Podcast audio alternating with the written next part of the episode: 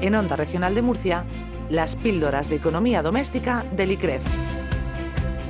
Un espacio para la promoción de la cultura financiera del Instituto de Crédito y Finanzas de la región de Murcia.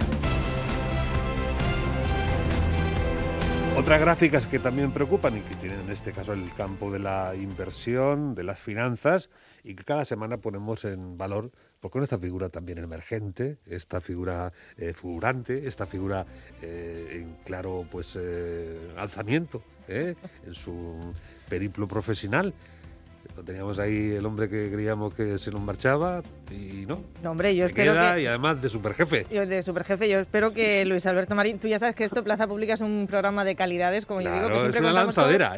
Siempre contamos con los mejores y mira el chiquillo hasta dónde llega. Luis Gracias al programa hasta dónde llega. Luis Alberto Marín, director del ICREF, buenos días. Muy buenos días, chicos. Secretario General de la Consejería de Hacienda, ¿qué? dilo todo. Es Economía, Hacienda y Administración Digital.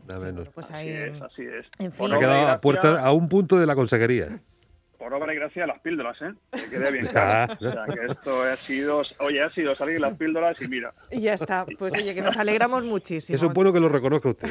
no, no, no, no, lo reconozco absolutamente. Es tal el éxito de esta sección que mira dónde, me ha llevado. Bueno, y además está muy bien porque se lleva este tono didáctico pues a todo el ámbito de la consejería, las cuentas, las finanzas, eh, el fisco, en fin, ahí hay mucho que enseñar a todo el mundo, ¿no? Hay mucho, hay mucha tela que cortar aquí, sí, ya lo creo, ya lo creo, pero bueno, lo vamos a hacer con el mismo cariño y sobre todo la misma sencillez y humildad con la que lo estábamos haciendo anteriormente. Así que, como ya hemos hablado en, en, privado, continuamos, continuamos, las píldoras no decaen. Venga, pues seguimos con, la, hombre, con, con lo que estamos... Aquí seguimos estando. Yo ya os he dicho, mientras me llaméis, gustosísimamente, echaremos este ratico tan tan placentero todos los viernes. Mientras le llamemos y no tengo usted nada que hacer, que también puede ser. ¿eh? Hace hueco. No, no, no, perdóname usted, pero yo tengo en mi agenda bloqueado todos, los, lunes viernes. hasta ahora. Claro. Todos los viernes, perdón, se lo prometo. ¿eh? Viernes. lo prometo. señor Cedrán, ¿eh? Venga, muy bien, perfecto. Nada, eso ya sabe que aunque el jefe le diga tal, no, esto tiene que ser sí o sí hasta ahora todos los viernes. ¿eh? Tiene que esperar, tiene que esperar que tenemos las píldoras. Nosotros estamos primero.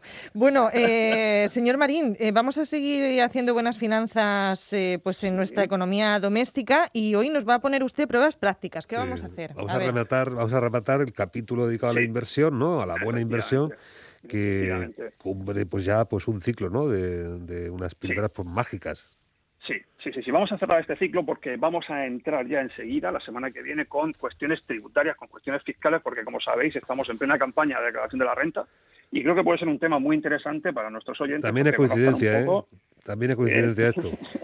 No, no, no. no. existen, no existen las casualidades. Son todo causalidades. y esto lo teníamos absolutamente preparado. Claro. claro. Entonces empezaremos a hablar de impuestos para que nuestros oyentes puedan conocer cómo funciona la declaración de la renta, qué posibles deducciones hay, en fin. Pero yo quiero cerrar este, este ciclo de la, de la inversión pues eh, con algo que ya hemos comentado en algunas ocasiones que, y por eso le hemos puesto María Dolores, que sabéis que es nuestra eh, autora intelectual de esta píldora y que siempre estará ahí con ellas, eh, ha denominado con mucho acierto y si no me dejan invertir. Porque hemos hablado todo de la conveniencia de invertir, de, bueno, de la rentabilidad, del riesgo y tal, pero ¿qué pasa si yo, por mucho que yo quiera y por mucho que tenga la voluntad, llego al banco y el banco no me deja? El banco me dice, no, no, mire usted, que no, no le acepto como cliente de inversión. ¿Y eso por qué es? Porque a pesar de que yo crea que estoy en disposición de invertir, pues no cumplo los requisitos que exige la MIFID, que es una normativa europea de la que hemos hablado en, varias ocasiones. Y en este caso, la prueba práctica que, decía antes Marta, pues consiste simplemente en ver si seríais vosotros capaces de pasar el test de conveniencia y de idoneidad que nos va a hacer cualquier entidad financiera. ¿Vale? Eh, es muy sencillito y hay una parte de preguntas eh, personales que tienen que ver con, pues, por ejemplo, el nivel de formación o la actividad profesional, que las voy a obviar, evidentemente, pero sí que os quiero hacer otras a ver si, eh, a ver si habéis estado atentos a este año y pico que llevamos hablando de inversión. Venga, a ver, Carmen, Carmen, ponte Si no es así, amenazamos con repetir y empezar con el tema uno otra vez. ¿eh? Uy. Qué agobio me acaba de dar. Como los exámenes de la universidad. Venga, vamos. Efectivamente, el primer, el, primer test que es un test de conveniencia es un test de conocimientos básicos en materias financieras. ¿vale? ¿Ves cuál, cuál es un poquito el nivel de riesgo y cuál es el nivel de conocimiento? Entonces, por ejemplo, si yo os hago la pregunta, grado de conocimiento sobre los instrumentos financieros y el mercado de valores, y os doy varias, varias opciones. desconozco el funcionamiento y la terminología del mercado de valores. La siguiente opción es bajo, de un grado de conocimiento bajo, entiendo conocimientos básicos. La siguiente opción es medio, conozco algo de los instrumentos financieros y de los mercados de valores. El siguiente es alto, entiendo la terminología, comprendo el significado de volatilidad, de riesgo, tal. Y el último es muy alto. Entonces, soy una máquina de las finanzas, conozco los riesgos asociados a las inversiones. Entonces, las opciones que yo doy, os recuerdo, es desconocimiento absoluto, bajo, medio, alto. Sí, muy las alto. hemos apuntado, las hemos apuntado. Pues medio, ¿Qué me vam- decís? vamos a No, ser no, no, yo creo que alto. siendo avezados en la materia, porque hemos estado con unos buenos maestros Sí. estupendos, tiene que estar en una cosa arriba. alta. ¿eh? Que siempre soy muy, yo soy muy prudente siempre, que yo ir, me quedo que en ir. medio. Hemos tenido buenos maestros y, y- y sí, sí, sí. Adolfo se quiere congraciar, Adolfo Claro, se quiere hombre. congraciar y se ha venido arriba. No hemos ido al, al top, pero una cosa que Yo esté ya bien. de, de, ¿eh? de broker en Nueva York. Bueno, Los tirantes me vienen Venga. perfectos. ahí. eh, sí. venga, entre medio y alto. ¿vale? Venga. Mm. Bueno, venga, siguiente pregunta. Productos de inversión con los que estéis familiarizados. Cuentas corrientes, planes de pensiones. La siguiente sería fondos de inversión. La siguiente sería acciones y obligaciones. Y la última sería derivados y otros productos estructurados. Ah, Eso funciona cuentas corrientes. Eso- fondos de inversión, Yo me quedo con la derivados. Primera, segunda y acciones. Pues Sí, las acciones sí, en la yo tercera. fondos de inversión. La tercera, vale. La tercera, o sea, fenomenal. La Bien. primera pregunta habéis respondido la tercera opción y la segunda también. Ah, vale. Fíjate, Otra vamos a seguir el método ahora. Oye, vais fenomenal, vais fenomenal. Ay, qué Bueno. susto, siga. Bueno, vale, pues la siguiente sería operaciones realizadas en los últimos tres años. Pues he contratado algún plan de pensiones, he contratado alguna cuenta corriente, he comprado alguna acción, ¿vale? O bien he comprado divisas, o he comprado fondos de inversiones libres, o... Entonces, lo dejamos en que hemos, bueno, obviamente hemos contratado alguna cuenta corriente, probablemente Sí. tengáis algún plan de pensiones, bueno, y a lo mejor pues alguna vez hemos comprado Pero una todos los meses hay que hacer esto, todos los meses. no, en los últimos tres los años. últimos Estos tres son los años. últimos Ah, en tres los años. tres años todo. pues yo me todo, sumo lo primero y lo segundo y claro, las acciones también, unas pero también. Fenomenal. Sí. Oye, qué bien. Sí. Joder, me encanta, me encanta. Muy bien, muy bien. Vale, y ahora ya vamos a lo que es la situación financiera. Mm, eh, depende mucho de cuál sea la situación financiera del cliente que el banco te deje invertir en determinados productos. Por ejemplo, fuente de ingresos periódicos. Pues oiga, no tengo ingresos periódicos y eso va desde ahí hasta, pues tengo rendimientos de bienes que tengo en alquiler o rendimientos de inversiones financieras. No me respondáis, pero quiero que sepáis un poco por dónde va la cosa, ¿no? Claro, si uno le dice al banco, mire, yo no tengo ingresos periódicos, pues evidentemente no te van a dejar que inviertas. Claro. ¿De dónde lo vas a pagar, vale? La siguiente iría, pregunta iría sobre el tramo de ingresos. Pero y ahí, ahí se podría también eh, sonsacar si se trata de un fondo opaco, cuenta con dinero en el colchón, que no puede... mm, La, la SEBLAC, que es la, la normativa de blanqueo de capitales, exige a la entidad financiera eh, a veri- verificar la trazabilidad del dinero del inversor. Es no, decir, yo no puedo llegar, no. no. puedo llegar con 50.000 euros en billetes de 500 y decir, vengo a invertir, porque me va a decir, justifíqueme de dónde viene ese dinero, ¿vale? O sea, eso está clarísimo.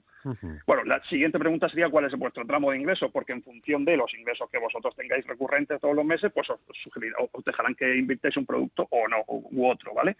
Esta es muy importante. Porcentaje que supone sus compromisos recurrentes en función de su renta mensual. Quiere decir, oiga, yo de lo que gano, pues el 80% ya lo tengo comprometido. La hipoteca, el coche, la casa de la playa, y no sé qué. Pues oiga, me queda un 20, pues mire, usted puede invertir en esto, ¿vale? Bien, preguntas también eh, in- in- interesantes, ¿no? ¿Cuál es el plazo temporal? Sabéis que hemos hablado un montón de esto. Oiga, pues miren, no preveo necesitar liquidez en los próximos seis meses, o en los próximos tres años, o en los próximos diez años. O sea, no me hace falta el dinero que tengo ahorrado. Pues así me voy a un producto o a otro, ¿no? Y luego, otra vital. ¿Cuál es el objetivo de vuestra inversión?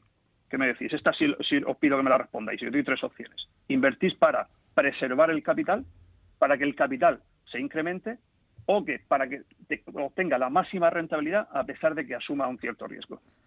Hombre, yo quiero lo último, ¿no? A pesar del riesgo. Ganar dinero y preservarlo, ¿no? Pero lo último, claro. Los valientes. sí, sí, o sea, sí. ma- maximizar la rentabilidad pese a que pueda perderlo todo. Efectivamente. Si ¿Sí? jugamos, jugamos. Bueno, eh, no Hemos sé, venido digo yo, Uy, jugamos, qué palabra, dos, qué palabra. Hemos venido a jugar, Punto a negativo. jugar, ¿no? a invertir, a invertir. Luego ya las últimas, ya vamos terminando. ¿Qué fluctuaciones estaréis dispuestos a asumir? ¿Vale? Una, no estoy dispuesto a asumir riesgos, aunque el rendimiento sea bajo. Dos, estoy dispuesto a asumir ciertas fluctuaciones. Tres, admito y soy consciente de que, la- de que las fluctuaciones pueden conllevar la pérdida de mi cartera. Sí, señor. Y cuarto, no me provocan los, la- no me preocupan las fluctuaciones extremadamente altas. No, hombre, no, eso tampoco. El Eso 3 está bien. El 3, ¿verdad? Yo creo que sí. Mm. Y la última, ¿cuál es la pérdida potencial que estaréis dispuestos a, a asumir respecto a vuestra inversión? Y os doy del 0 hasta más del 15. El 0 hasta el 5, hasta el 10, hasta el 15 o más del 15. ¿Qué, ¿Cuánto Pues- estaréis dispuestos a perder Pues eh, no de lo que sé. invertís? Lo menos La- posible. La mitad, la mitad, o sea, hasta el 15, pues un, un 8, un 9. Bueno, Bueno, mal. resultado rápido que nos quedan tres segundos. ya, resultado rápido. O sois muy conservadores o conservadores, o moderados o arriesgados o muy arriesgados. Bueno. Y yo digo que sois moderados. O sea que enhorabuena. Moderados. Gracias. Hay que ir con la mujer además a firmar porque vamos a- en, en gananciales. Esto es lo que tiene. Luis Alberto Marín, director del ICREF, mil gracias. Hasta la próxima amigos. semana en las píldoras de economía doméstica.